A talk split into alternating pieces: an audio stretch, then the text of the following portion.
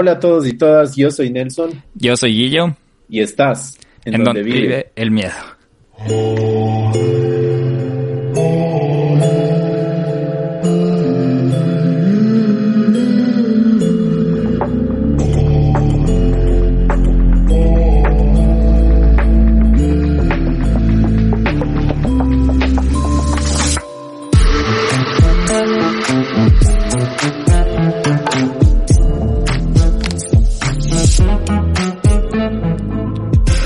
Nelson, tan emocionados estamos que hasta nos equivocamos casi en el saludo. los nervios, los nervios. Sí. Qué programón que se viene hoy, Guillo, qué programón. Muchísimas gracias por, por cuadrar todo este, prácticamente un, un, sueño, una aspiración, no sé, me siento como que, como que estamos cumpliendo un objetivo por parte del podcast y también personal.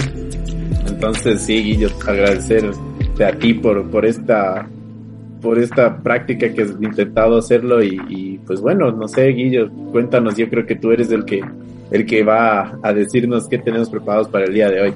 Bueno, ya todos los que nos siguen en Instagram y han estado pendientes estas semanas ya saben quién es nuestro invitado hoy. Entonces, vamos a hablar de cosas extrañas, de cosas que eh, yo diría que hasta pasaron un poco de moda porque yo me acuerdo cuando éramos chiquitos, cuando éramos de 10, 15 años, hablábamos de esto creo al día a día, había programas en la televisión, los expedientes secretos, historias acerca de estos, de estos seres o, o presencias desconocidas que son los ovnis o los aliens o los extraterrestres. Entonces, hoy con nosotros está Jaime Rodríguez, que no necesitaría presentación, pero él es un ufólogo ecuatoriano bastante reconocido, ha dado charlas en Latinoamérica, tiene investigaciones acerca del fenómeno ovni, que son los objetos voladores no identificados. Sé que tiene investigaciones acerca de abducciones también, acerca de diplomacia extraterrestre, que también eso quiero hablar un poquito que, que nos cuente.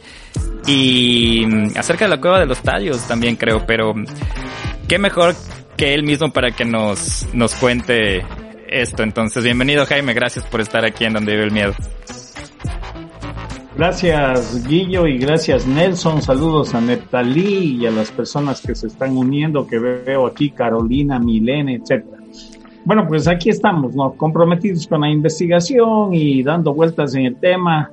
Creo que lo haremos hasta el último día de mi vida y eso contribuye para que yo pueda contarles aventuras de la vida real. O sea, bueno, como ustedes dicen, a, a veces les da miedo, pero los que meten miedo son Hollywood y compañía, porque ese es el trabajo de ellos, ¿no?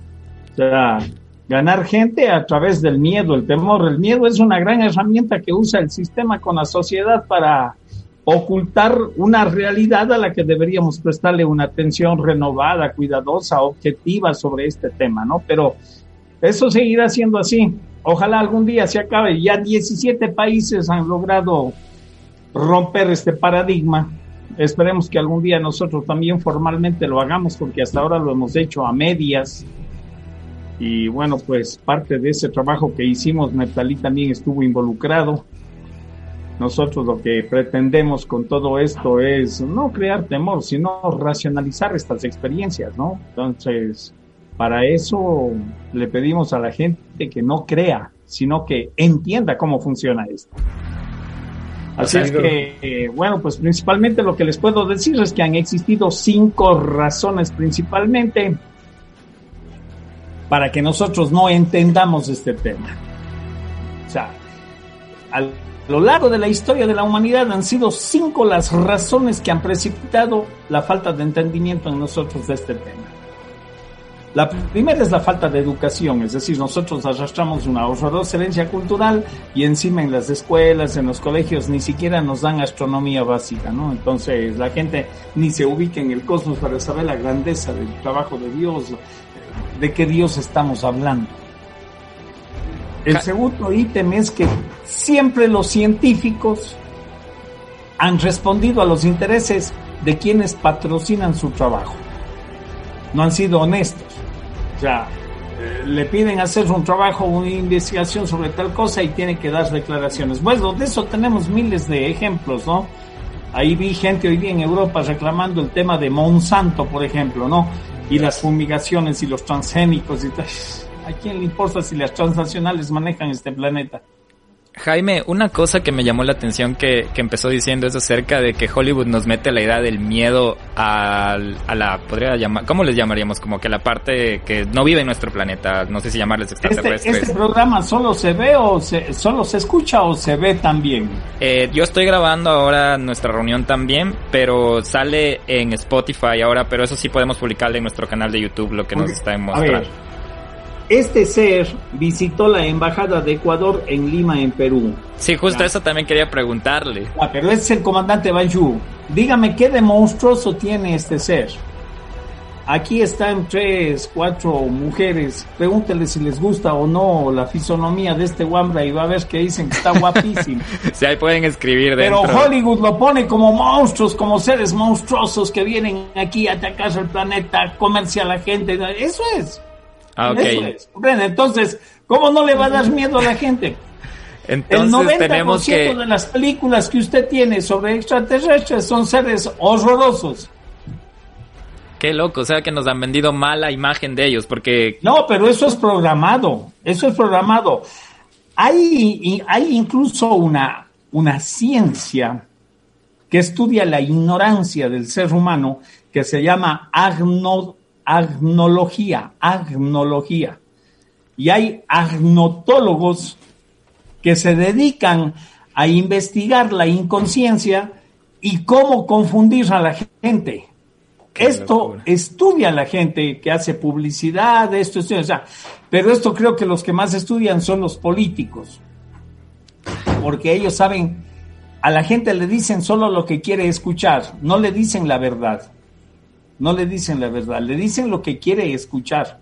El otro día veía, mi, mi esposa me mostraba unos, cómo hacen, por ejemplo, los videos de la propaganda de pizza. Y entonces usted ve cuando levanta el pedazo de pizza con el queso derritiendo, no es queso, es goma blanca que está cayendo ahí. O sea, ese es un engaño.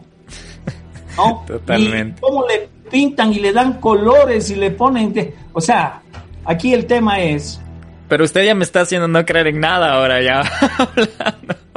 bueno, pues no me crea. No, no, en nada lo que se ve. Tampoco lo niegue. Investigue. Investiga. tenemos. Si nosotros lo que inducimos a la gente es justamente a eso. A investigar, pues. A eh, investigar. Entonces, eh, ¿cuál es el mejor negocio del sistema? Hacerle creer que la verdad es mentira y la mentira es verdad. Punto. Le pongo un ejemplo chiquito que yo me topo a diario con esto. Me llaman de la torre de control del aeropuerto. Ay, me, ¿sabes lo que pasó hoy día? Y, me cuenta toda la historia, que ya es historia repetida y vieja para mí. Y entonces lo vimos, dice, y lo graficamos en el radar primario. Y, a ver, dame la nota. No puedo. ¿Por qué? Porque si dice la verdad en una entrevista conmigo, lo votan del trabajo. O sea que usted sabe... Para conservar su trabajo tiene que ser mentiroso, tiene que decir mentiras.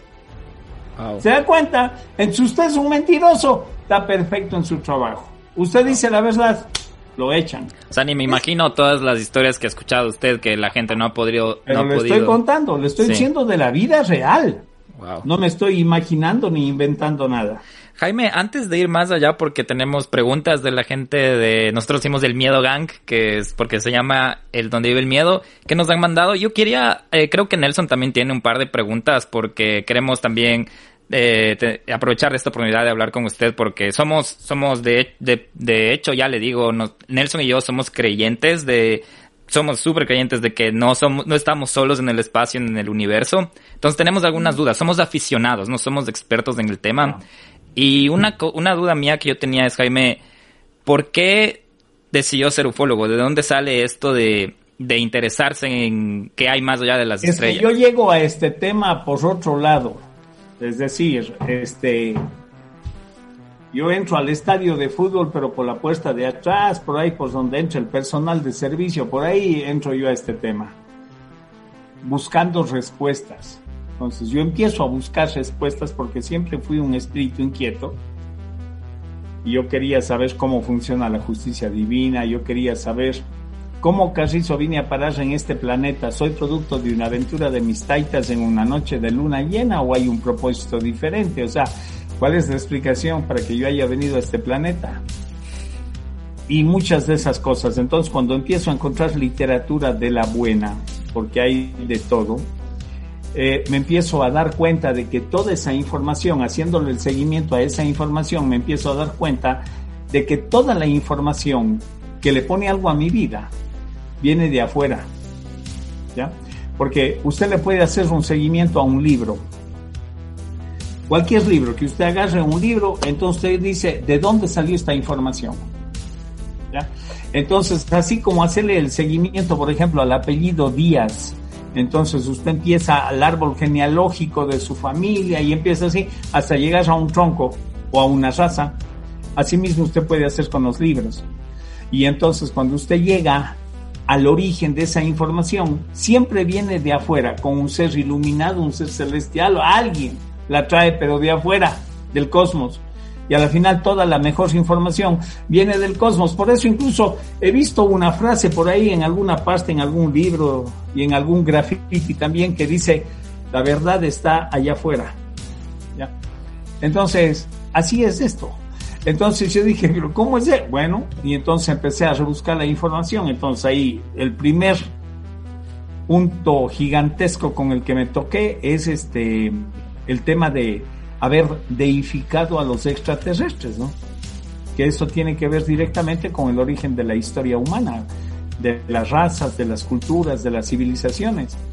Entonces ese fue el primer choque porque usted, de acuerdo, de acuerdo al punto geográfico donde habita, donde nació, tiene una forma de pensar, pero esa forma de pensar no es suya. Es inducida, es una herencia cultural que usted arrastra. Si usted hubiera nacido en Argelia, a juro sería musulmán. Eh, usted nos está diciendo que el, se basa en la, inspiración en el, su descubrimiento de alcanzar a saber más el conocimiento que usted tiene. No tuvo ninguna inspiración aparte, no admiró a nadie que haga lo mismo. Su conocimiento se basa, es, es propio, es desde su introspectiva. tanto como admirar, no, pero sí tuve algunos referentes en el camino, ¿no? Algunos referentes que, me gustaron mucho, pero que disparaban demasiado lejos cuando yo iba recién por aquí, por el kilómetro 3, ellos ya me disparaban al kilómetro 20. Entonces tenía que patojear rápidamente para llegar al kilómetro 20 y entender. O sea, si alguien desea entender lo que estoy diciendo, lean, por ejemplo, a este cura de la Iglesia Católica extraordinario que se llama Anthony de Melo. Leanlo a él y, y, y trans, trasvasen esa información a los años 60, 70 y se van a dar cuenta lo poderosas que eran las ideas en los años 70 de un cura de la Iglesia Católica. Entonces, esa era dinamita pura, ¿no? Y luego ya en la investigación del fenómeno encontré otro jesuita que se hizo ufólogo, Salvador Freicedo, que disparaba para todo lado también. Entonces, y, así fui viendo investigadores objetivos y los más profundos y también corrientes, que esas corrientes les hubiera gustado a ustedes mucho porque John Keel hablaba única y exclusivamente de la parte oscura de este tema. Y en la parte oscura de este tema se habla mucho de, de, de esas abducciones tenebrosas y de esos mensajes y esas agendas ocultas, ¿no? Entonces, claro, yo no escogí ese camino, yo preferí escoger el camino de llegar a la conciencia del ser humano, porque el fenómeno ovni a la final es un gran pretexto para que la gente este, llegue a tocar con su propia conciencia. Wow. Eh, ¿y, ¿y, cuál fue su momento de, o sea, su, su, experiencia cuando fue la realización de, o sea, me refiero más a esto si tuvo su primera experiencia con algo ovni? ¿Cómo fue? No sé si algo que le... Su reafirmación, su momento de reafirmación cuando dijo todo lo que estoy traqueando, todo lo que estoy siguiendo valió la pena porque ellos están aquí, están o están o aquí o afuera, están, están presentes. Que, no se confunda la gente, ¿ah? Que no se confunda. OVNI es el objeto. Sí, el objeto. El plato. Una cosa que... Una mosca puede ser un OVNI.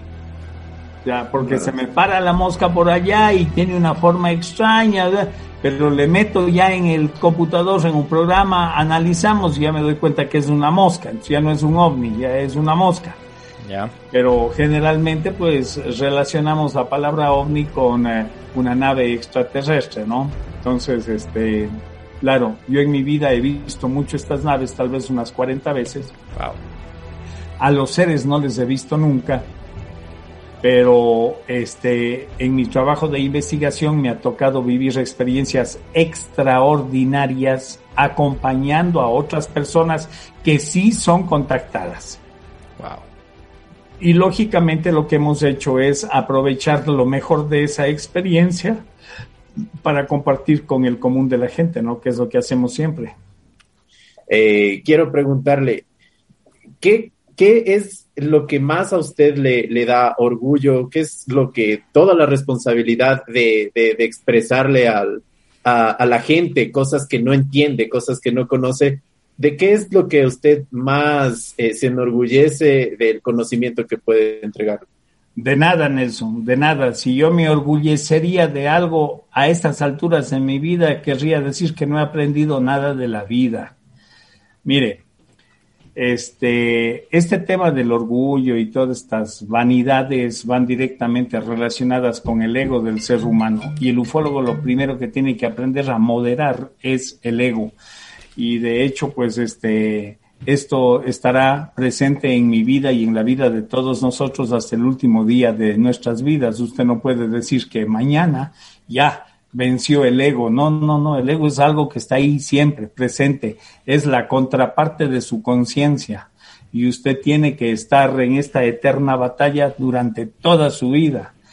Así es que mm, lo que nosotros pretendemos hacer y lo que yo pretendo hacer es, si quiere llamarlo de alguna forma, dejar un legado porque ya, como ya me ven que estoy envejeciendo, entonces la gente me dice, Jaime, pero ya, y tú tienes que dejar este, ah, una persona que vaya a hacer tu trabajo, porque ya tú luego vas a morir, no estarás entre nosotros, ¿y quién va a ser? No, bueno.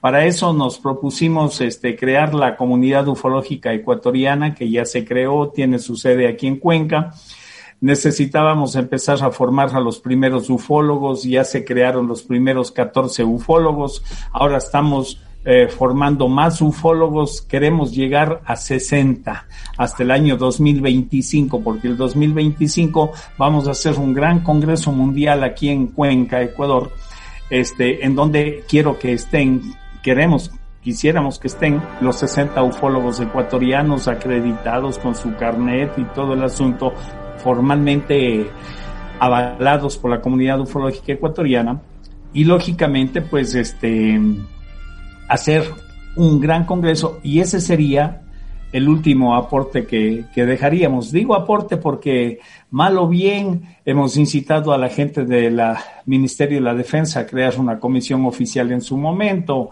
Mal o bien hemos destapado casos que de alguna forma le ha puesto a pensar a la gente la Fuerza Aérea mal que bien se ha pronunciado frente a esto y mejor a nivel internacional ya ustedes se están dando cuenta de que esto es eh, más, real de lo que nos habían ocultado, ¿no? Sí, eh, antes de empezar a esta reunión que casi llegó atrasado, justamente estábamos este, en la comunidad ufológica internacional que tiene su sede allá en Inglaterra eh, estábamos en una reunión con este Elizondo, el piloto este del Pentágono, que estaba dando declaraciones y bla, bla, bla. Es decir, ya por la parte internacional está llegando algo. Yo me admiro cómo existe gente que todavía está esperando que el país más mentiroso del mundo le diga la verdad sobre este tema. Me causa admiración.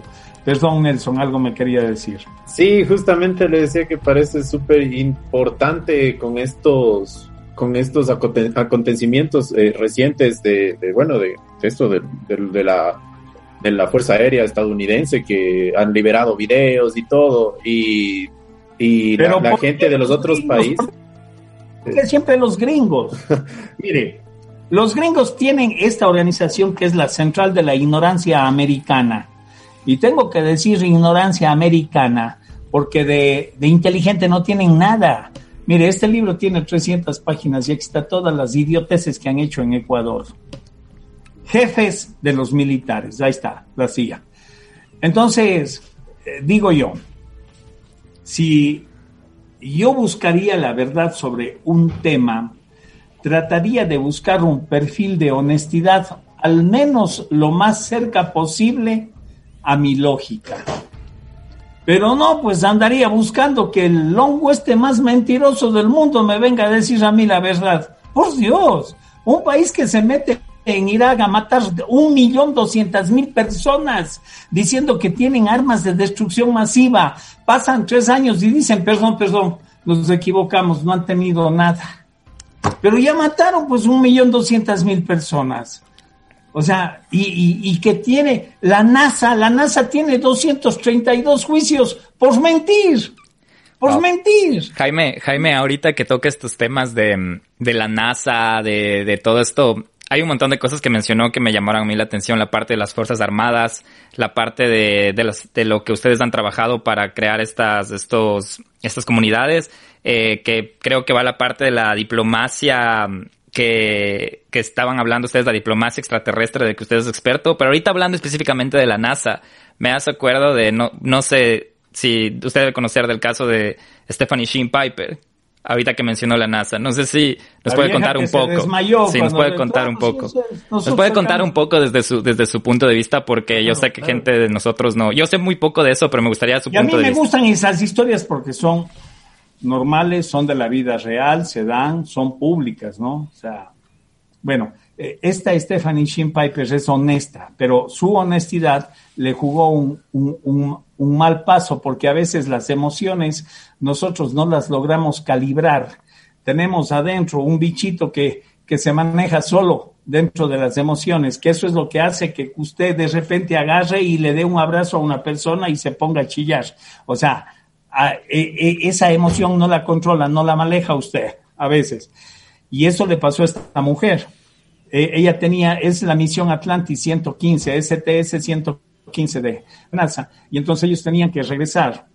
Eh, eh, y entonces una nave, nave, no ovni, nave extraterrestre, se les pone cerquita frente a la Estación Espacial Internacional y entonces ella era la que dirigía la tripulación de retorno y llama a Houston y dice en Houston tenemos que retrasar en 24 horas el retorno a tierra. Y le dicen, ¿por qué? Entonces dice, porque, porque tengo una nave extraterrestre en ángulo de colisión. ¿Ya? Entonces, eh, bueno, ahí hay una larga historia. Regresa a tierra alguien les sopló a, los guambras de la CNN, fueron ahí, pusieron las cámaras y empezó la entrevista. Ella empieza a hablar y cuando empieza a hablar, a redactar esta historia de que se le puso esta nave al frente, sufre lo que llaman los psicólogos el síndrome de estrés postraumático. Es decir, se transporta a esa acción en ese momento y se choquea y se desmaya. En cámara. Luego sus compañeros la quisieron rehabilitar para que siga hablando y cosas, eh, pero ya fue tarde, se volvió a choquear. Se desmaya dos veces, ¿cierto? No estábamos preparados para... ya. Chao. Qué locura. Y y yo que la primera vez que vi pensé que tal vez era un tema, ahorita que hablaba de la NASA y las conspiraciones del, de la central, de la ignorancia americana. Una cosa es la NASA, otra cosa son los astronautas, cuidado se confunda. Ok, ¿cuál es la diferencia ahí si puedo preguntar? Ellos son empleados, la NASA es el gran jefe, el mentiroso es la NASA, es como aquí la Dirección de Aviación Civil es la que maneja los aeropuertos. Pero eso le iba a decir, ¿cree que la NASA indució en algo para que ella no dé estas declaraciones o solo fue su... su... No, no, no, no, ella sí dio las declaraciones, ah, la NASA ni, siquiera sabía lo que iba a hablar. Ah, ok. Claro, no, sí, sí, eso, eso fue espontáneo, por eso le digo, las historias que se dan espontáneamente, esas son las que para mí tienen mucho sentido, ¿no? Y nos dejan ver, o sea, y esa información salió solo en la CNN en inglés, no salió en la CNN en español para América Latina, como grandes informaciones que para mí debieron haber sido primera plana en los periódicos. Imagínense el ex ministro de la Defensa del Canadá, Paul Heller, diciéndole al presidente Obama en su momento, hey, señor Obama, ya pare con la paranoia bélica, deje de matar tanta gente. Dice, dediquémonos a, a revertir el problema del calentamiento global como los extraterrestres nos lo vienen diciendo hace más de 60 años. Ex ministro de la Defensa, no estoy hablando de un comisario de pueblo, estoy hablando del ex ministro de la Defensa de Canadá, gente que maneja información sensible, documentos de alta sensibilidad. Una pregunta. Jaime, si los extraterrestres, según lo que nos está contando, suenan como unos aliados nuestros.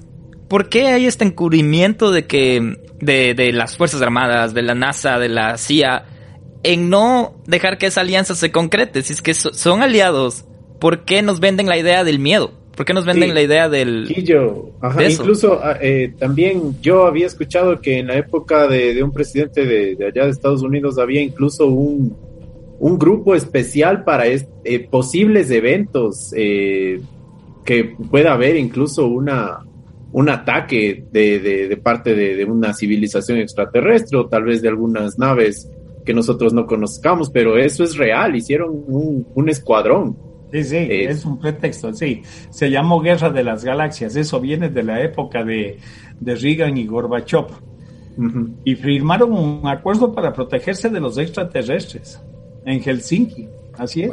Estoy de acuerdo. Y entonces ahora, pero ahora vamos a ver la verdadera guerra de las galaxias. Porque el cabeza amarilla es el Trump ya puso 700 mil millones de dólares en el espacio y este rato ya están militar, militarizando el espacio. O sea, este rato ya todas esas películas de ciencia ficción usted las va a empezar a ver ya, de verdad, ahora sí. Ya viene el monstruo este de la inteligencia artificial y es el que nos va a manejar, ¿no?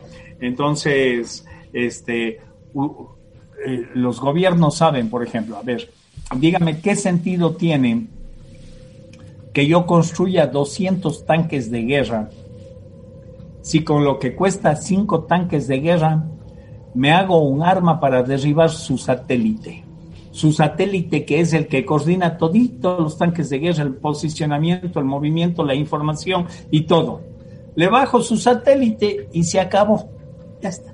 Agotas mandan 200 tanques de guerra. Ahí va la guerra. Arriba, arriba. Ahí va la guerra. Impresionante. Eh, Ojo, es de la vida real. Eh, cheque los proyectos de esto, DARPA, eh, todos estos proyectos que están ya evolucionando. Cheque. Y, el proyecto ese que usted hablaba en Estados Unidos de investigar este tema era, una, era solo una cubierta, era una tapadera, se llamaba libro azul, pero eso era solamente una tapadera nada más, ¿ya? Eh, para decir algo estamos investigando, ¿no? Sí, sí, algo estamos investigando. incluso, no, muchas, muchas, eh, hay incongruencias, hay, hay eh, situaciones que, que, retrasan, por ejemplo, retrasaron el, el lanzamiento de esto del, del James Webb, del, del nuevo, del nuevo observatorio por porque Eso es poderosísimo. Creo que habían descubierto algunas cosas en el espacio que no, les daba la. ya lo hicieron. James Webb ya es militar.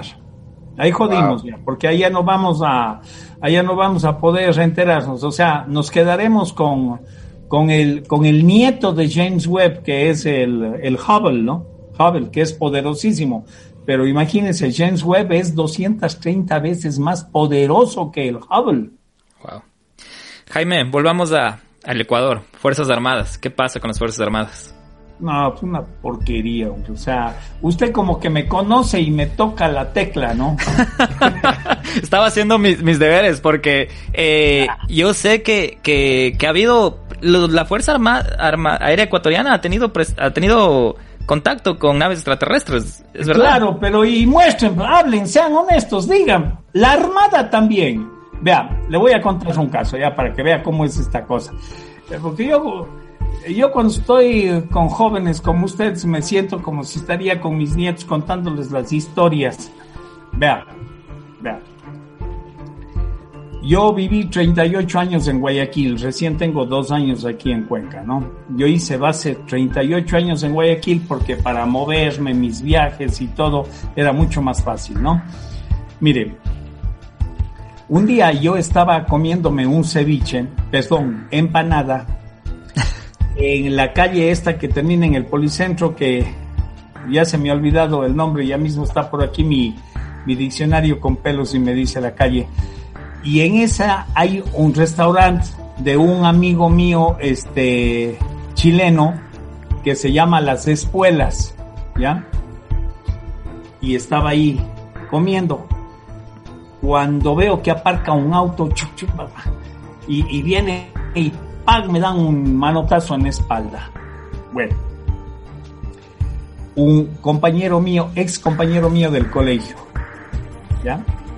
Su nombre Luis Jaramillo Arias, almirante, almirante de la Armada. Sé que ahora todavía no se retira y tiene un grado más alto todavía, ¿ya? Entonces él me decía a mí loco. De hecho, a mí me han dicho loco toda la vida. Yo ya me he acostumbrado a vivir con ese apelativo. Y me dice, este, mi loco, uh, Luchito, y nos abrazamos. Yo lo que menos me imaginé es que me iba a contar una historia de ovnis. Y me dice, ñaño, ahora sí te creo todo lo que tú dices. Todo lo que tú dices yo te creo. ¿Qué te pasa, Lucho? Entonces dice, mira, él ha estado 17 años a cargo de los submarinos que tiene Ecuador, que creo que son dos o tres nomás, el Chiris, el Atahualpa y no sé qué otro. Bueno, son, no pasan de dos, tres máximo deben tener.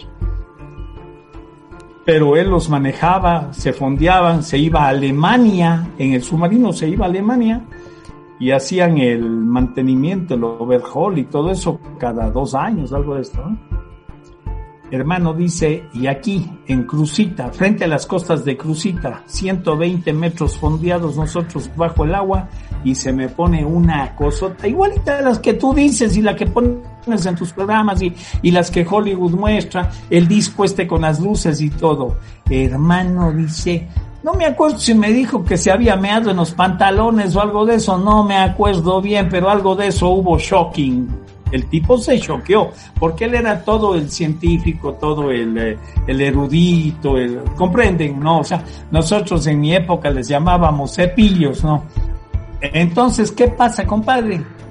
Que me dice, me empieza a dar, pero datos técnicos, técnicos, que la torreta y que aquí el vértice y que la no sé cuánto, hermano, y lo graficaron en la cinta del sonar. Ahí está. Wow. Y nosotros ya veníamos diciendo, porque los pescadores de ahí de Crucita hablan, siempre hablan. Aquí estas cosas entran y salen del agua, son vulgares, dicen ellos, son vulgares. Ya. ¿Cuántos pilotos de la FAE han perseguido a estas naves? Paguen Crucita, se meten al agua y chao, ya no pueden hacer nada si nuestros aviones solo vuelan en el aire. Entonces, entonces, Luchito, hermano, dame el testimonio. Desde ahí que ya son algunos años persuadiéndole para que dé el testimonio y hasta ahora no quiere dar. ¿eh? Ese, ese es el tema, ese es el tema que yo digo, ¿por qué no son honestos? O sea, Lucho va a morir con eso, morirá con ese secreto, me imagino, me imagino que moriría con ese secreto. Entonces, claro, yo, yo he dado las declaraciones, he contado la historia, y he estado en, en forums con gente de la milicia y que salga y se quedan calladitos cuando cuento esta y otras historias, porque de estas tengo unas cinco o seis de gente respetable en las Fuerzas Armadas del Ecuador, ¿no? Y nos puede contar su favorita, nos puede contar, nos puede compartir su favorita, como la que, la que más le, le impactó. Como esta de Lucho es buenísima, esta de Lucho es buenísima, ¿no? Pero hay varias otras. Oiga, aquí en Cuenca ¿Ustedes están en dónde? ¿En Cuenca? ¿En dónde están ustedes? El Nelson. en Quito. En Quito. Yo estoy en, en, la central de la ignorancia americana. Está bien. Escuche. este, aquí en Cuenca existe el, el, ¿cómo se llama? Consejo de Seguridad Ciudadana. Estos locos han puesto en toda la ciudad cámaras de video, esos ojos de águila. En la, para los que conocen Cuenca, en la esquina de la calle Vargas Machuca y Sangurima, ahí hay una cámara de estas, que al frente checa todo lo que es la Plaza Rotary hasta la 9 de octubre y por abajo la calle Sangurima, pero en la mera esquina, entre la Vargas Machuca y la Sangurima, hay un edificio de tres pisos con una media terraza. Y la cámara avanza a ver que tres niños que estaban en esta media terraza estaban viendo al cielo y haciendo así. Entonces, el que maneja el joystick de la central que opera, este, coge y dirige la cámara hacia donde están apuntando los niños, ¿ya? Y, y ve, y estaba ahí una nave, una nave circular con sus luces, pero estaba transitando hacia el Cajas entonces él agarra y le da el til, le hace este un, zoom y le da todo el zoom y le tiene ahí a la cámara. Y cuando le tiene ahí a la, a la máquina esta, al ovni este, que seguía rodando, entra un segundo ovni al cuadro en el viewfinder, en el viewfinder, y, y, y, los dos, el uno y el otro, van pasando hacia, hacia el cajas. A ver, ¿Es esto un ovni oficial o no lo es? ¿Un video oficial o no lo es? ¿Cómo sabes? Es oficial. Es una entidad del gobierno. Claro. Y no me digan que el video no es una prueba, porque por el video han condenado hasta pena de muerte a la gente ya. O sea, un video es, oiga, un video revoluciona a todo un planeta. Usted que está allá en Gringolandia, entonces ya sabe, pues el George Floyd, ¿no? Lo que pasó con este. sí, sí. De hecho, recién, recién le, le, condenaron al oficial hace, todo lo que hizo. Entonces, que no me digan que, que para eso sí es una prueba, pero cuando se trata de ovnis no es una prueba, ¿no? Así es que o el video es una prueba o no lo es, punto. Entonces, ahí tiene usted un caso oficial, por ejemplo, el Cajas es uno de los lugares donde hay más avistamientos, ¿cierto? El Cajas en ¿Dónde? El Cajas. El Cajas. No. ¿No? Este, el lugar de mayores avistamientos es por donde está Neptalí. Es el Triángulo del Norte. Es entre el nudo de Mojanda Cajas, el Cotacachi y el Imbabura. Ese es el lugar de mayores avistamientos. Luego tenemos eh, el sector de las 3P, Playas Punapo, Sorja, ¿ya? Y el tercer lugar es el Cajas. Ah, ok. ¿Y por qué estos lugares?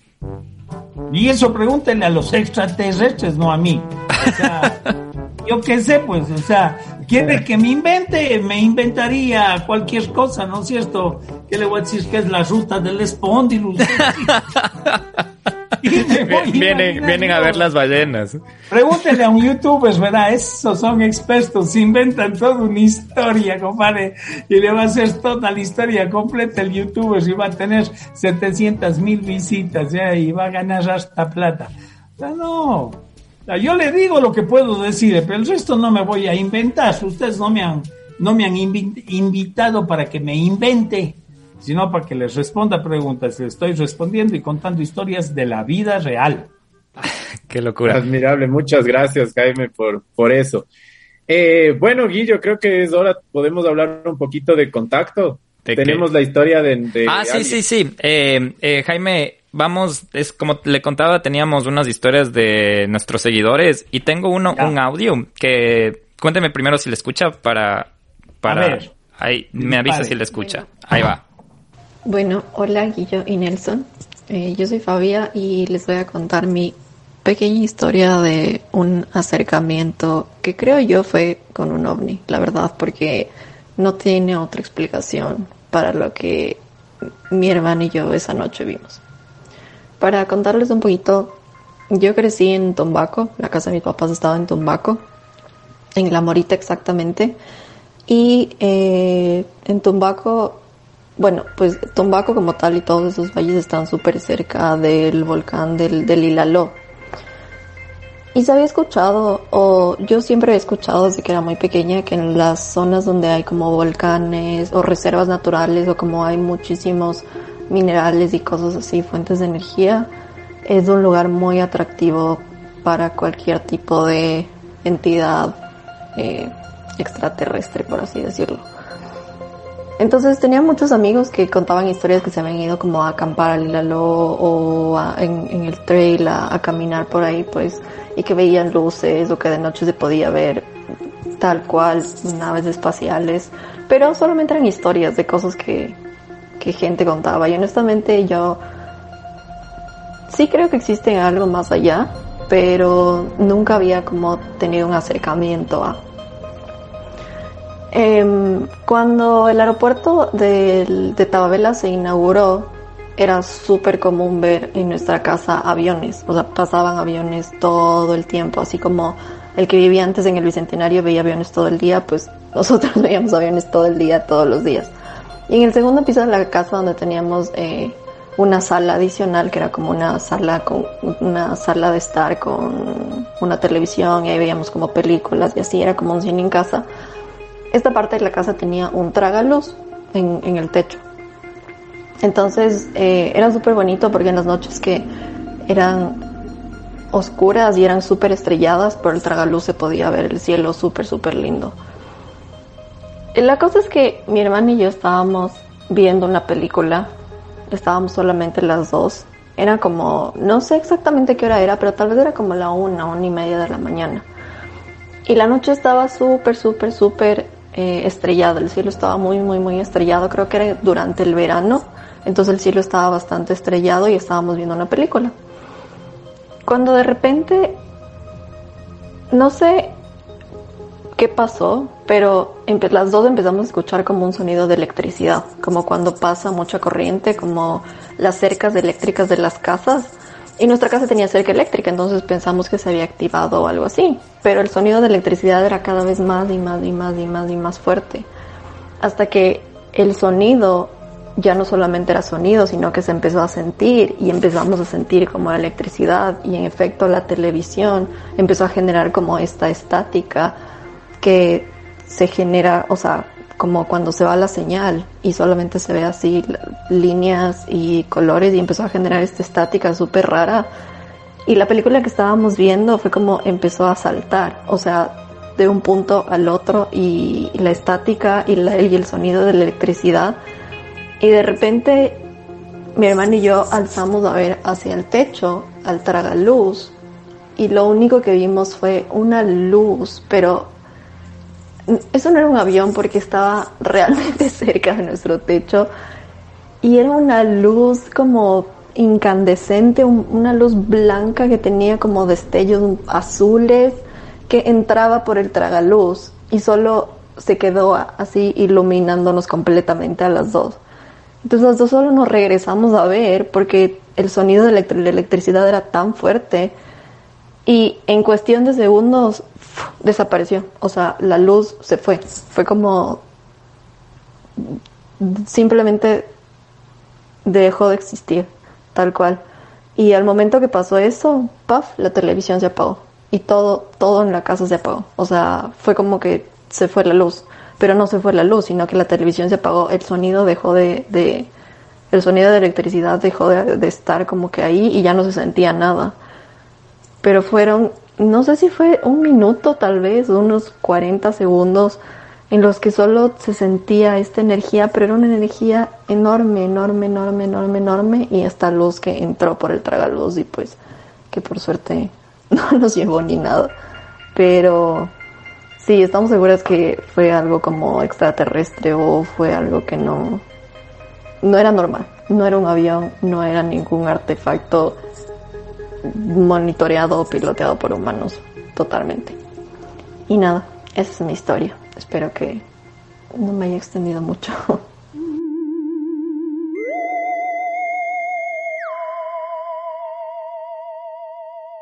Eh, de estas historias son más frecuentes de lo que ustedes imaginan.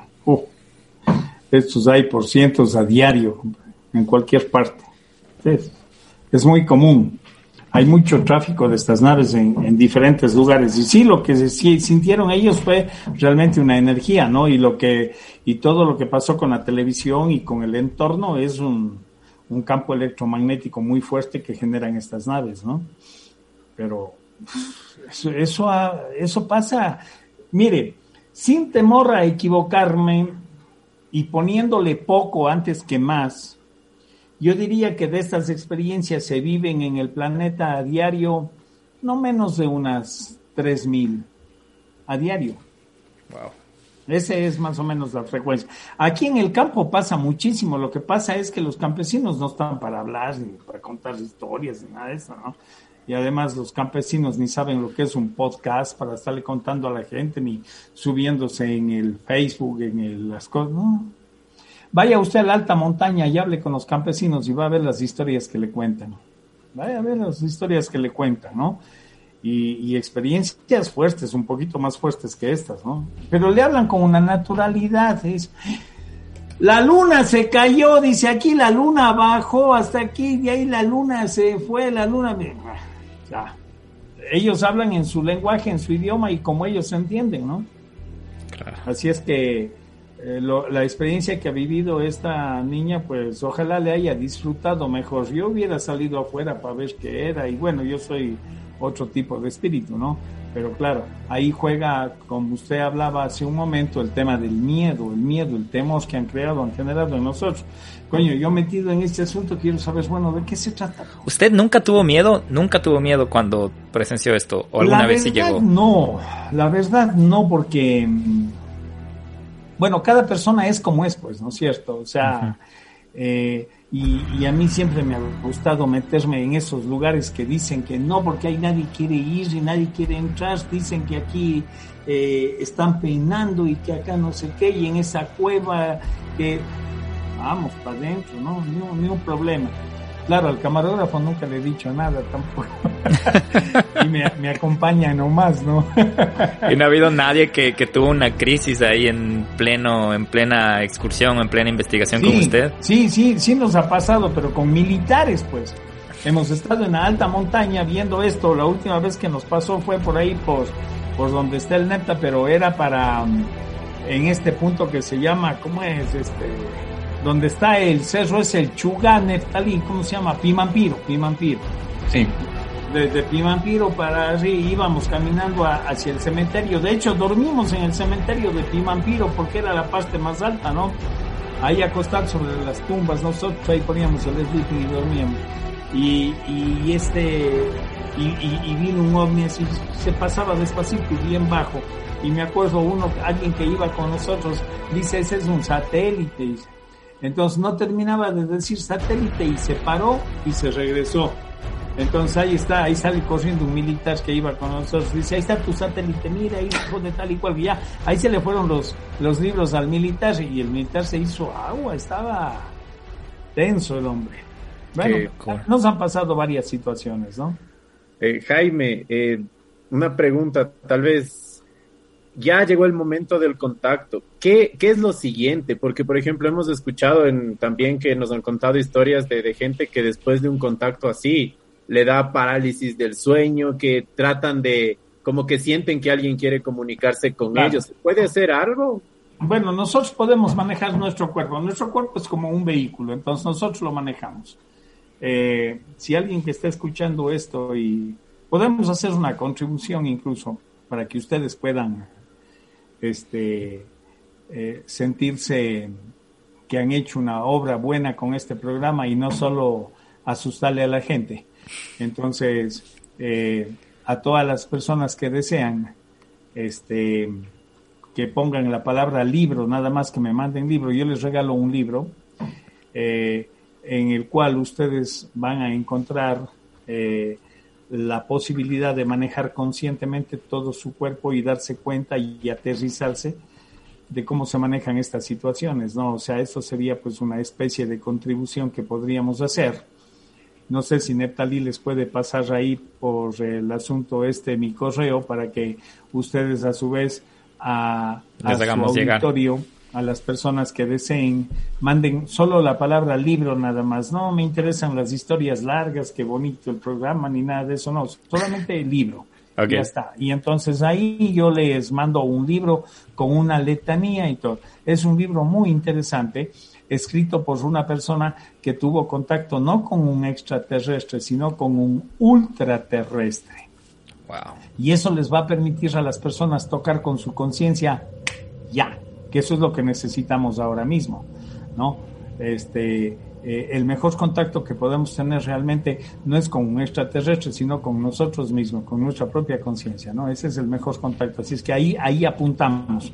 Y entonces ustedes harían una buena contribución con su auditorio. Pónganle ahí la palabra libro y... Gracias, Jaime. Ahorita con Neptalí que nos pase el mail y le ponemos en la descripción del capítulo para que todos puedan enviar la palabra libro. Eh, Jaime, eh, ahorita ya para ir Mm, como ya la parte final, en honor a su tiempo también. Tenemos algunas preguntas de, de, nuestros oyentes, entonces quería leerles algunas y ver cómo vamos. Una de ellas es acerca de su investigación sobre la cueva de los tallos. Bueno, yo hice un documental que está ahí en el internet, pues, ¿no? Ya. Eh, pueden ingresar, se llama Tallos, un mundo intraterrestre, porque eso no es una cueva. Cuando usted dice cueva, da da a mal entender a las personas porque creen una cueva es algo del poste de una casa, un hueco grande. Eso es una cueva. Pero esto no es cueva, este es un mundo subterráneo. Si los ladrones estos que entraron de Inglaterra a robarse todo ahí, lograron hacer un mapeo de 13 kilómetros y todavía no llegan, pero ni al comienzo. O sea, se dice que eso sale en Bolivia, por ahí. es un mundo subterráneo, ¿no? Entonces, eh, yo cuando hice eso, pues manejé cinco aristas, ¿no? Tallos tiene cinco aristas. La primera es este el robo y el plagio a su a su natural descubridor, que no descubrió nada, pero aquí en la llamada sociedad le llamamos descubridor al que hizo bulla y dijo acá hay esto, acá hay esto, vean. Y el primero que hizo bulla fue este Juan Morís. Entonces, esa es la primera arista. La segunda arista es eh, Eric von Daniken, que por un lado ha contribuido bastante en el tema de los grandes enigmas de la humanidad y por otro lado se robó toda la historia de estos Wambras, incluyendo las fotografías y todo, ¿no? La tercera arista es el, el Padre Crespi, el Museo del Padre Crespi, en donde existían eh, varias evidencias de esto, ¿no? Varias evidencias de esto que también se robaron los que auditaron del Banco Central cuando pasaron del Museo del Padre Crespi al Museo del Banco Central, se fueron robando un pocotón de láminas de oro ahí. Esa es la tercera arista. La cuarta arista es este un miembro de Scotland Yard que vino aquí al Ecuador por ocho días y se quedó 27 años, ¿no? haciendo qué, no sé qué, trabajando en nada. Y estaba al servicio de la reina, ¿no? Y él fue el que programó con los militares el robo que hicieron ahí en Tallos. Y vinieron aquí y con la veña de los militares se robaron todo lo que había dentro de Tallos. Esa es la historia. La quinta arista es eh, los indios coangos aquí en... todos se aprovecharon de ellos y nadie hasta el día de hoy pues este les ha dado la mano, ¿no? Por eso ellos ahora eso lo tienen ya tarifado, ya todos estos eh, que llegaron ahí, los nostálgicos del turismo, a hacer eh, proyectos y llevas a la gente en grupos de cinco, seis gringos, los llevan ahí, le sacan creo que dos mil dólares, no sé cuánto, y cada tramo los coangos les cobran 100 dólares, 100 dólares, es como peaje van pagando ahí hasta llegar a la cueva, ¿no? Wow. Entonces, a mí ya no me levanta ni una neurona tallos, ¿no? La verdad es que hay gente que todavía cree y piensa que hay una panacea, está, bueno, está bien, dele nomás, cada persona tiene su proceso, pero a mí me invitan este rato con todo pagado y todo, no voy, no voy, no voy. Ok.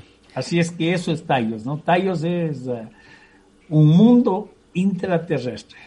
Eh, ya hablamos de, ya mencionó el proyecto del libro azul, que también era una de las preguntas que hicieron nuestros oyentes. Eh, otra pregunta dice, ¿estamos en capacidad de vivir con ellos? ¿Con los extraterrestres o no? Yo dudo, oiga. Si todavía la gente se mata por un partido de fútbol, imagínense qué niveles de conciencia tenemos, ¿no? O sea, es, e, es, difícil, realmente es difícil. Yo lo veo medio difícil, pero este Yo creo que esa, e, esa, esa pregunta debe responderse cada persona. Está muy bien, estaba pensando justamente. a ver cómo se lleva con el vecino, cómo se lleva con la suegra, cómo se lleva para ver cómo andamos caminando, ¿no? Por ahí, por ejemplo, deberíamos empezar. Esta otra pregunta que me parece media buena, ¿habitan entre nosotros ellos o no? Eh, yo diría que sí, yo diría que sí y de esto hay muchas pruebas, ¿no? Justamente anoche Anoche en el programa hablábamos de esto, ¿no? Eh, eh, les contaba yo una historia, por ejemplo, de uno de los casos más eh, serios de contacto extraterrestre que yo conozco. Y aquí podemos regalar otro librito, fíjese. Es el caso de Enrique Castillo Rincón. Es un tipo que para mí tiene el perfil clarísimo de un contactado, ¿no? todo lo que conversábamos con Enrique Castillo es el perfil casi perfecto. Digo casi perfecto porque la perfección no es de este plano. Nosotros vivimos en un plano de tres dimensiones y aquí no vamos a encontrar la perfección en nada, ¿no? Entonces, el asunto es que cuando hacemos esta situación de, tratar de analizar y de investigar a los contactados, empezamos a, a, jalar la punta del ovillo y nos damos cuenta de que seres extraterrestres están aquí interactuando con nosotros. ¿Ya? A Castillo Rincón se, hace amigo de un tipo que según él era suizo y se hacen amigo en la fila de entrar al teatro, al cine. Le estoy hablando hace 50 años atrás, pues. O sea, eh, eh, era algo completamente diferente. Ir al cine era para nosotros el show. En esa época había Bermud, matiné y noche. Entonces, este, y ahí en la fila se conoce con este tipo. Este tipo se llamaba Cyril Weiss, ¿ya? Y bueno, pasaron los años y cada uno por su lado y bueno, pues era electrónico, era ingeniero electrónico Castillo Rincón y lo contrataron ahí de una telefónica para que haga un trabajo, bla, y ¡pac! Empieza a contactarse con un ser que le dice, mira, anda a la laguna La Tota y le empieza a explicar ahí en Colombia cómo tenía que hacer todo y el tipo va. Y ahí hay una larga historia y lo suben a la nave. En la nave, ¿quién cree que es el que les recibe? Cyril Weiss. No. El tipo se queda sorprendido y dice, pero coño, tú eres Cyril Weiss el suizo que yo conocía ya, sí, yo soy, sí, ¿qué haces aquí? Bueno, yo soy el comandante de esta nave. Así es que si eso le sirve como respuesta a la persona que preguntó, ahí le doy un ejemplo de la vida real. Mm, Muchas gracias, Jaime. La última pregunta. Eh, eh, existen grupos de personas, incluso algunos se han autodenominado naciones, por ejemplo, como los del Comando Astar, como Asgardia también. Como el Club Galileo, sí. Eh, ¿Cree usted que estos pueden llegar a ser desde algún punto de vista informativos o también pueden ser peligrosos para la gente? Ambas cosas. Como diría Cantinflas, ambas dos. Mire, eso ya depende del nivel de conciencia en el que se esté moviendo la gente, ¿no? La, gente que crean esos grupos, porque usted puede hacer mucho, buen, mucho bien o, mucho daño también. O sea, yo conozco, de hecho, historias que han empezado bien, empezado bien, y en el camino se van dañando y terminan una podredumbre. No le voy a hablar de casos cercanos, le voy a hablar de un caso que, por ejemplo, ahora están aterrizados ahí en, en Toronto, en Canadá. Un señor llamado Claude Borilón, francés, él tuvo ahí en eh, la PUC de la NUCECU en, en Francia. Ahí tuvo su primer eh, contacto y con un ser. La historia estaba muy clara, bastante explícita. Este ser se llamaba Rael. Y bueno, dio pruebas y todo, pero empezó a hacer su grupo. Ahí se dañó todo, pero gente hay para todo, entonces cogieron, le llevaron al grupo, fueron por aquí, por allá, por allá, fueron a parar allá. Ahora este tipo tiene un harén como de 12 mujeres solamente a su servicio, servicio completo, tipo geisha, y tiene este, una organización que no se cae por menos de 30 millones de dólares. Se llaman los raelianos. ¿Y saben a quién lograron conquistar estos Wambras? Lograron conquistar al doctor Francis Crick. El doctor Francis Crick es el doctor que ganó el premio este Nobel de la Medicina por haber desglosado el genoma humano. Y Crick se hizo israeliano. Y Crick les entregó todos sus estudios, su información sobre el genoma humano. Todo. ¿Qué cree que hacen estos guambras ahora? Ahí tienen un barco en aguas internacionales clonando gente. Es lo que sabemos hasta ahora. Y ellos hasta lo promocionan en Internet. O sea, si usted es una persona que no puede tener hijos, entonces usted conecta con los raelianos. Por ahí tengo el correo, si quieres les mando. Y los raelianos lo que hacen es este, mandarle un catálogo, cómo quiere el hijo. Entonces usted viene, selecciona el hijo y se lo fabrican, no hay problema. Eso sí, necesitan eh, o parte del hombre o parte de la mujer, pero lo hacen en aguas internacionales, entonces supuestamente, según ellos, no, no violan ningún acuerdo internacional ni nada, ¿no? Eso es, mis queridos amigos. Yo les agradezco muchísimo por haberme invitado. No crean nada de lo que he dicho. Si les interesa algo, investiguen. Y el, de este Castillo Rincón me interesaría que también, si quieren el libro, les regalo. Se llama La Gran Alborada Humana. De hecho, nosotros vamos a ser los primeros en escribir la palabra libro a su correo. Claro, no, no, no, pero la palabra libro es para aquello de despertar la conciencia. Para el tema de la gran alborada humana, que me pongan este Castillo Rincón o algo así. Yo les mando este libro, ¿no? Y con eso, pues ustedes van a contribuir para, para elevar el nivel de conciencia de su auditorio y también para entender este tema de una forma diferente, ¿no? Que ya es hora, ya va siendo hora. Ahí les dejo con Neptali y Neptali les va a hablar rastro del Club Galileo, ya van a ver. ¿eh? Gracias Jaime por ayudarnos a perder el miedo en este en este capítulo porque está súper chévere. gracias, gracias. Lo único que hay que tenerle miedo es al miedo. Exacto. Cuídense mucho, Jaime. Un abrazo, gracias. Un gusto. Que vaya bien, hasta luego. Wow. Qué locura. Neptalí, gracias, gracias por hacer que esto pase, que esto se concrete. Eh, no, un gusto, chicos. Eh, Guillo y Nelson, para mí un gusto también aquí colaborar con todos los que nos están viendo en, donde, donde vive el miedo. Vive el miedo. Bueno, ahora no vive el miedo porque Jaime ya nos dijo que no tiene que vivir el miedo a los extraterrestres, lo que está bien, ¿no? Mejor debemos hacernos aliados. Mira, yo siempre digo, el miedo es un factor que no te deja conocer la verdad. Y en este tema de la ufología, el miedo te frena bastantísimo abrirte, abrirte campo, a vivir nuevas experiencias.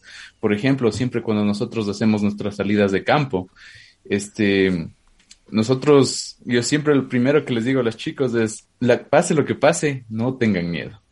Afronten sus miedos en estas experiencias de estas salidas de observación, porque sí nos pasa casos interesantes que a veces sin, no tienen lógica ni explicación.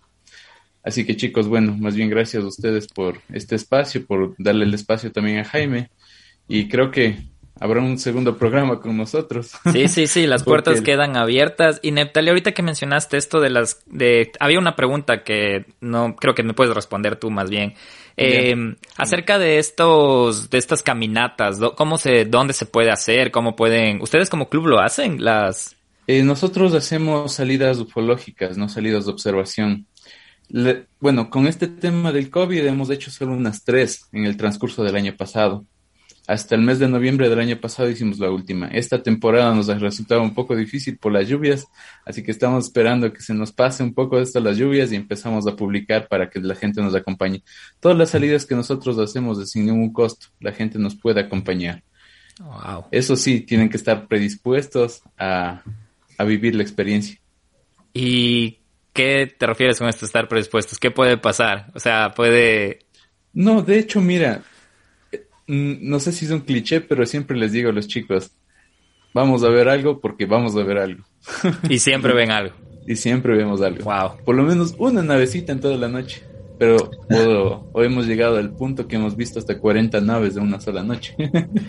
¿Cómo reconoces a un satélite de una nave o de una estrella fugaz? Porque justo yo estuve eh, en el campo el anterior fin de semana y estaba pensando en este programa y estaba viendo el cielo y encontré un satélite y después también pasó una estrella fugaz y luego me entró esa duda. Dije, ¿cómo sé que eso no es un satélite y la estrella fugaz no era una estrella fugaz? Bueno, eh, ¿con qué corroboraste que no era satélite? Eh, le vi... No, no, no. O sea, primero me llamó la atención porque se movía, ¿no? Y dije, eso no es un avión, está muy lejos. Y era una estrella que se mueve. Pero tenía la misma órbita. Volvía siempre a la, al mismo, al mismo, tenía la misma traza. Entonces eso me hizo pensar que era un satélite. Porque lo tal vez podría ser un satélite. Okay. Lo que pasa es que a veces no es un satélite porque tú sabes los satélites no emiten luz propia. Son objetos que están inanimados ahí. Y es más, hay un punto también más lógico que no les llega la luz eh, del cono óptico del sol. O sea, no les llega a pegar la, la, luz del cono óptico del sol. Entonces, no podría ser un reflejo de un satélite. Muy pocas veces se ven satélites más o menos a las 5 de la mañana, entre 5, casi al amanecer. Ya porque les llega a pegar los rayos del sol. Pero en la noche lo dudo. Entonces acabé de ver un, un ovni. El, porque era la La mayoría de veces les ves como que si fuesen una estrella que se mueve. Eso era, era exactamente, era un punto chiquito moviéndose, moviéndose, moviéndose. Wow. Sabían que íbamos a hacer el programa, eh. Cuando, Sabían. Cuando tú, tú te quedas viendo, llega a veces que se mueve, se mueve, se mueve y se para. Se regresa y vuelve a avanzar. Entonces, eso tampoco no es satélite. Qué locura. Neptalí, no sé, me supongo que, ¿cómo estás tú de tiempo? ¿Quieres? No, tranquilo, ah, si quieres. Oye, yo te, chévere, yo lo único que quiero preguntarte es, bueno, estás estudiando la ufología y todo, ¿Tú también ya tuviste experiencias así como las de Jaime de ver una nave en su forma o solo has visto así como, como, como lo que ya acabé de ver este, este sábado, Pon? Mira, este, te cuento las experiencias eh, propias, ¿no? Eh, la mayoría de veces que nosotros solemos ir a las lagunas de Mojanda acá en, Imbabura, que es el límite entre Imbabura y Pichincha, siempre tenemos experiencias fuertes. Eh, pero sí, hay una experiencia en particular que vivimos justamente en agosto del 2018 con los chicos del club, donde te voy a contar así, te voy a narrar de lo más, de lo más rápido. Bueno, yo ya me fui a acostar, me, hacía un poco de frío, me metí a la carpa y estaba ya tratando de dormirme. Cuando los chicos empiezan a gritar, Neptalí, Neptalí, ven a ver esta nave. Entonces efectivamente pensaba que era como lo que tuviste la otra noche, que era simplemente una lucecita que se estaba moviendo cuando les digo, no chicos, sigan viendo, disfruten, disfruten, yo ya he visto demasiado, estaba cansado. Entonces, no, Natalie, es que sal a ver, esto es diferente. Les digo, ¿cómo va a ser diferente? No, en realidad, sal a ver. Entonces en ese momento, bueno, ya, a la cansada abro la, la, la, puertita de, de la carpa, saco la cabeza, yo me quedé en shock. Realmente me quedé en shock porque era una nave a unos 40 metros de altura y unos 50 metros de distancia, no más, así le calculo. Estaba al otro extremo de nosotros de la laguna pequeña de, de Mojanda, de la laguna negra le llaman. Entonces en ese momento nadie hacía nada, nadie sacaba ni siquiera los celulares y fue una experiencia que solo la disfrutamos, la vivimos. No, no hicimos nada más. A la mañana sí, y en ese momento pasó algo en particular también. Nos fuimos a dormir todos, como en automático. Nos metimos a las carpas y a dormir. Nadie comentaba nada, nadie decía nada. Nos despertamos, encendimos la fogata para hacernos el café.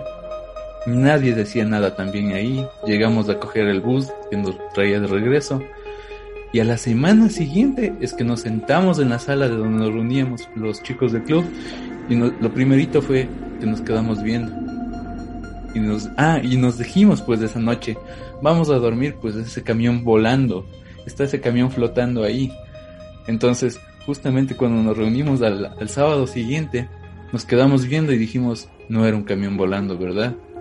Fue como que algo, alguna memoria colectiva nos quisieron ahí borrar o no sé, algo, algo, algún efecto existió que, que realmente olvidamos de esa parte. O sea, quisieron hacernos olvidar esa parte, pero con el pasar de la semana ya recordamos bien, aclaramos las ideas, salimos del shock y, eso pasó. ¿Cuántas personas estaban? Estábamos esa noche 16 personas. 16 personas afirmando lo mismo. personas estábamos. Ajá. Eh, una pregunta. Así como este avistamiento, como lo dijo Jaime, eh, son muy recurrentes, eh, más de lo que la gente lo piensa. ¿Tú crees que puede haber este tipo de acercamientos por parte de otras civilizaciones, pero más bien que quieran hacer daño a la gente?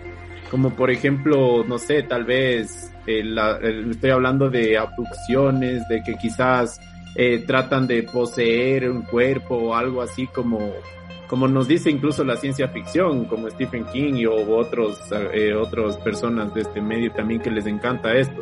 ¿Tú crees que puede haber también el lado negativo? Mira, este, como te digo, en, en el universo creo que existen dos polaridades, ¿no? Hay el bien, hay el mal, hay el yin, hay el yang. Entonces, nosotros realmente, como les digo muchas de las veces, naves vemos, pero tripulantes no sabemos. muchas, vemos, muchas veces vemos las naves, pero no sabemos si los tripulantes son buenos o malos. Pero creo que sí, creo que sí existen también entidades negativas que han estado tratando de que nosotros como raza, como humanidad caigamos. Y eh, tal vez estamos siendo controlados por ellos, tal vez habitan entre nosotros también.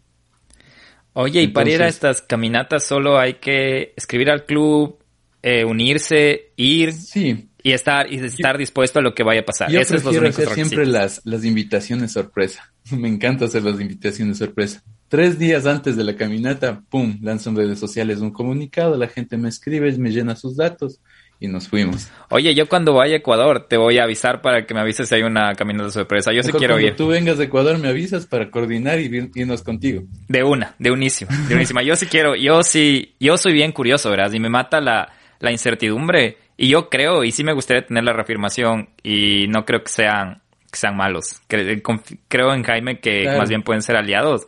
Entonces, sí sería como medio, no sé, cosas de que tienes que hacer en la vida, ¿no? Ir a, ir a ver algo.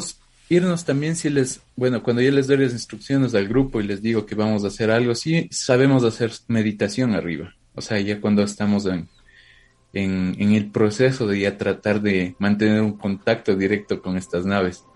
Entonces hacemos unos ejercicios prácticos que los hemos adoptado. Bueno, lo hacemos casi a manera de jueguito nada más. No lo estamos haciendo como religión como son otros grupos de contactados. Simplemente hacemos lo que es una eh, prácticas de, yoga, eh, prácticas de meditación, vocalizamos mantras y así tratamos de todos armonizarnos para emitir una buena vibra hacia el universo. Entonces, increíble. Y ahí es cuando nosotros tenemos esta respuesta de, avistamientos de naves, ¿no? Es una total experiencia, es, uf, ya, ya me convenciste, ya yo, ya, ya, ya voy a poner el recordatorio para, para escribir apenas llegue. Con gusto. Este, o sea, la, la, cuestión, como te digo, tampoco no es convencer, sino que vivan la experiencia. Realmente esto es una experiencia única, que bueno, lo hacemos en colectivo, lo hacemos en grupo, ¿no? Sí, sí, sí. Y claro, todos bajamos cuando regresamos venimos con, con esa emoción, con esa idea de que se ha vivido esta experiencia que comúnmente no la vives. Qué locura. impresionante. Y bueno, y, pensar que también además eh, puede ser también, como tú lo explicas, maravilloso. Hay gente que nos ha contado cosas que se ha muerto del miedo, que no sabe porque, eh, bueno, el miedo también es parte de lo que no se conoce, tener un, cierto efecto emocional en base a que te puede pasar algo, quizás eso le hace que la gente eh, lo cuente con temor, lo cuente con, con, un, con un cierto eh, respeto, digamos, pero como tú lo expresas también, como dice Guillo, es como me da ganas de verlo, o sea, yo, yo quisiera experimentarlo, o sea, es, es algo más, más, más profundo que solo tener miedo. Entonces. Te llevo de los pelos, Nelson. Te llevo de los pelos y nos vamos todos. Y todos los que están aquí dicen que van a ir. Entonces, eh, ya les voy a hacer el screenshot y vamos a hacer la experiencia. Pero tengan en cuenta que no es la experiencia de tener, o sea, como te entiendo ahorita, no es la experiencia de voy a ir a verlo, sino voy a, a disfrutar. Voy a, voy a, voy a relajarme. Lo de la meditación me parece increíble. Lo que hablaba Jaime de, de, de llegar a la conciencia, de la parte consciente y me parece increíble, me parece increíble. Sí, claro, como dice Jaime, creo que el objetivo es tratar de redescubrirnos a nosotros mismos. O sea, primero elevar nuestro nivel de conciencia, entender en el, en el sistema que nosotros vivimos, en, el en el, la cosmogonía que nosotros vivimos, en, el, en este universo. ¿Qué somos en este punto del universo? Entonces, ahí es cuando realmente empezamos a entender lo que hay afuera, lo que hay en estos eh, planos superiores de estas, de estas entidades que nos visitan. Y así nosotros eh, llegamos a ser más conscientes cada vez. Qué bacán. Wow, increíble, increíble, Neftali, las cosas que, que nos comentas. Muchísimas gracias por también exponernos esto eh, aquí a donde vive el miedo y a todas las, personas que nos, que nos escuchan. Y pues bueno, no sé, quisieras también eh, poder ayudarnos con, con dónde te podemos, te podemos contactar de, alguna manera. Eh, nos pueden encontrar en todas las redes sociales, Facebook, Instagram como Club Galileo, ¿no? nos buscan, nos escriben. De hecho, también si las personas están interesadas en este tema ovni, les puedo agregar un grupito que tenemos en WhatsApp y en, y en Telegram que se llama Amigos del Club Galileo. Ahí a veces compartimos libritos, compartimos experiencias, compartimos videos o nos estamos mandando alertas, ¿no? Porque unos están, por ejemplo, en Cuenca, otros están en Ambato, otros están en Riobamba y nos decimos, estamos viendo un ovni por aquí. Entonces todos los de Riobamba salen a ver el ovni. Entonces así estamos como que un poco distribuidos. Pero es un grupo no oficial todavía de club porque el club lo estamos reestructurando. Como bien dijo Jaime, yo ya no creo en los grupos. Bueno, son sus propias experiencias que él ha vivido más que nada porque cuando tú estás a la cabeza de un grupo, como que te empiezan a idealizar, como que te empiezan a, y te ponen como un, un ídolo, una figura a quien venerar, a quien adorar. Entonces, eso creo que a Jaime no le gustaba con este tema de los grupos, por eso que hace algunos años también me dejó la batuta del Club Galileo y he tratado de revivirlo año tras año, pero esto a partir del año 2018 como que ya le estamos tomando un poco más de forma, un poco dándole un poco más de fuerza para que abrir las puertas a las personas también que están interesadas en el fenómeno ovni, este, también se involucren en, los temas investigativos, en los temas de, salidas de campo y estén activamente eh, con la información a la mano de lo que más les gusta. Sí, nosotros somos amantes de lo desconocido, así que desde ya te digo que cuentes con nosotros y que chévere abrir esta puerta para, no sé, es chévere crear estas comunidades y a nosotros nos, nos da nos ha abierto un montón la mente y espero que la gente que nos escucha también les haya abierto la mente. Y Jaime fue muy específico desde el inicio de cambiar el chip, de no tener miedo a esto, sino de, verlo como algo que, que más bien puede ser una, una herramienta, un recurso más que una amenaza para nosotros mismos como humanidad. Entonces, una vez más agradecerte a ti, a Jaime, le haces llegar nuestros abrazos, aunque tuvo que que, irse pronto. Sí, él está con su agenda ocupada. quedamos en contacto, en contacto. y ya nos pueden seguir en nuestras redes, ya saben, arroba donde vive el miedo en Instagram, sus historias. Ahorita nos pueden enviar también experiencias extraterrestres a donde vive el miedo podcast arroba gmail.com. Y eso, yo me he quedado sin palabras este capítulo, Nelson. ¿Y ustedes qué opinan? Queremos escucharles, queremos ver, queremos ver lo que nos dicen, que nos escriben, eh, ver si ustedes se animan a contar sus experiencias, si es que las han tenido, no se olviden. Ya saben a dónde escribirnos, a nuestro Instagram, a nuestro Facebook, eh, a nuestro correo que ya, que, ya, que ya le hemos mencionado. Eh, déjennos sus historias, no, no tengan miedo, nosotros podemos igual transmitirla. Eh, esperamos también poder eh, seguir colaborando con el grupo Galileo más adelante para ver ellos también qué opinan acerca de eso, porque quizás eh, no están locos, quizás en serio les, les, les, pueden eh, compartir esas ideas, así como Guillo decía que solo él ve fantasmas y cosas así, y ustedes han dicho, sí, a mí también me pasó. Estas cosas también suceden y pues bueno, esto es parte de, de, donde vive el miedo, ¿no? Así que esta es otra rama, ¿no? Gracias al Miedo Gang también que estuvo aquí, a los Patreon, Jonathan, Carolina, Paola, Denise, Cintia, Patricio, Valeria, Malene, Byron, Martín, Bailo, Byron, Diego, Marcos, todos ustedes, gracias por estar aquí con nosotros. Y ya, pues yo, ya nos vemos. Eh, seguimos hablando eh, tras vestidores. y eso, Nelson, gracias a, a todos por el tiempo. Les queremos un montón. Bye. Un abrazo, hasta luego.